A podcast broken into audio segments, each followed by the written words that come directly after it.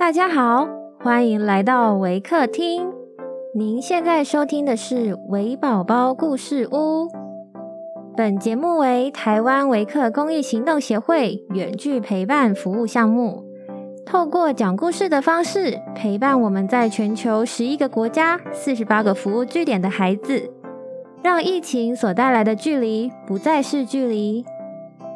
本集节目由 Land Research Taiwan 录制支持。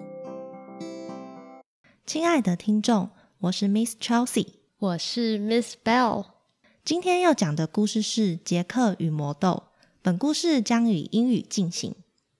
Hi everyone, I'm Miss Chelsea from Waker. I'm Miss Belle from Waker. Today we are going to share a story about Jack and the Beanstalk. Once upon a time, there lived a poor widow and her son Jack. One day, Jack's mother told him to sell their only cow. Jack went to the market and on the way he met a man who wanted to buy his cow. Jack said, What will you give me in return for my cow? The man answered, I will give you five magic beans. Jack took the magic beans and gave the man the cow. But when he reached home, Jack's mother was very angry. She said, You fool! He took away your cow and gave you some beans. She threw the beans out of the window. Jack was very sad and went to sleep without dinner. The next day, when Jack woke up in the morning, and looked out of the window. He saw that a huge beanstalk had grown from his magic beans. He climbed up the beanstalk and reached a kingdom in the sky. There lived a giant and his wife. Jack went inside the house and found the giant's wife in the kitchen. Jack said, Could you please give me something to eat? I'm so hungry. The kind wife gave him bread and some milk. While he was eating, the giant came home. The giant was very big and looked very fearsome. Jack was terrified and went and hid inside. The giant cried, Fee, fi, fo, fee. I smell the blood of an Englishman. Be he alive or be he dead, I will grind his bones to make my bread. The wife said, There is no boy in here. So the giant ate his food and then went to his room. He took out his sacks of gold coins, counted them, and kept them aside. Then he went to sleep. In the night, Jack crept out of his hiding place, took one sack of gold coins, and climbed down the beanstalk. At home, he gave the coins to his mother. His mother was very happy and they lived well for some time. Climbed the beanstalk and went to the giant's house again. Once again, Jack asked the giant's wife for food.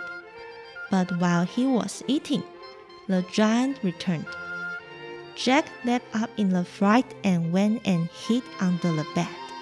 The giant cried, Fee, fi, fo, fee.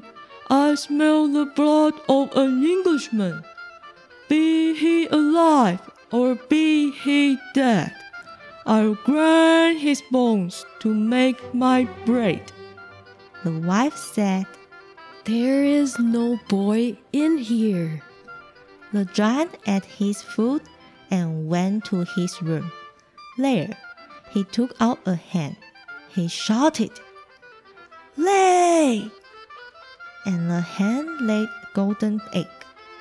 When the giant fell asleep, Jack took the hen and climbed down the beanstalk. Jack's mother was very happy with him. After some days, Jack once again climbed the beanstalk and went to the giant's castle.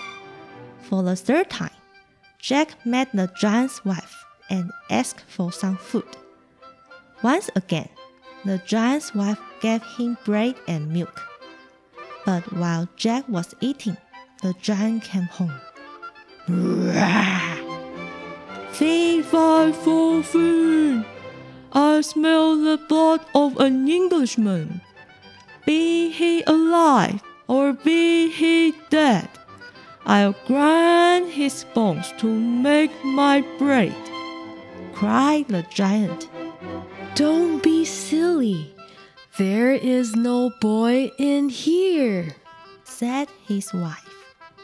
The giant had a magical harp that could play beautiful songs. While the giant slept, Jack took the harp and was about to leave.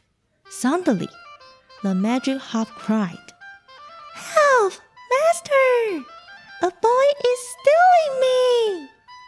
The giant woke up and saw Jack with the harp. Furious, he ran after Jack, but Jack was too fast for him he ran down the beanstalk and reached home. The giant followed him down. Jack quickly ran inside his house and fetched an axe. He began to chop the beanstalk. The giant fell and died. Jack and his mother were now very rich and they lived happily ever after.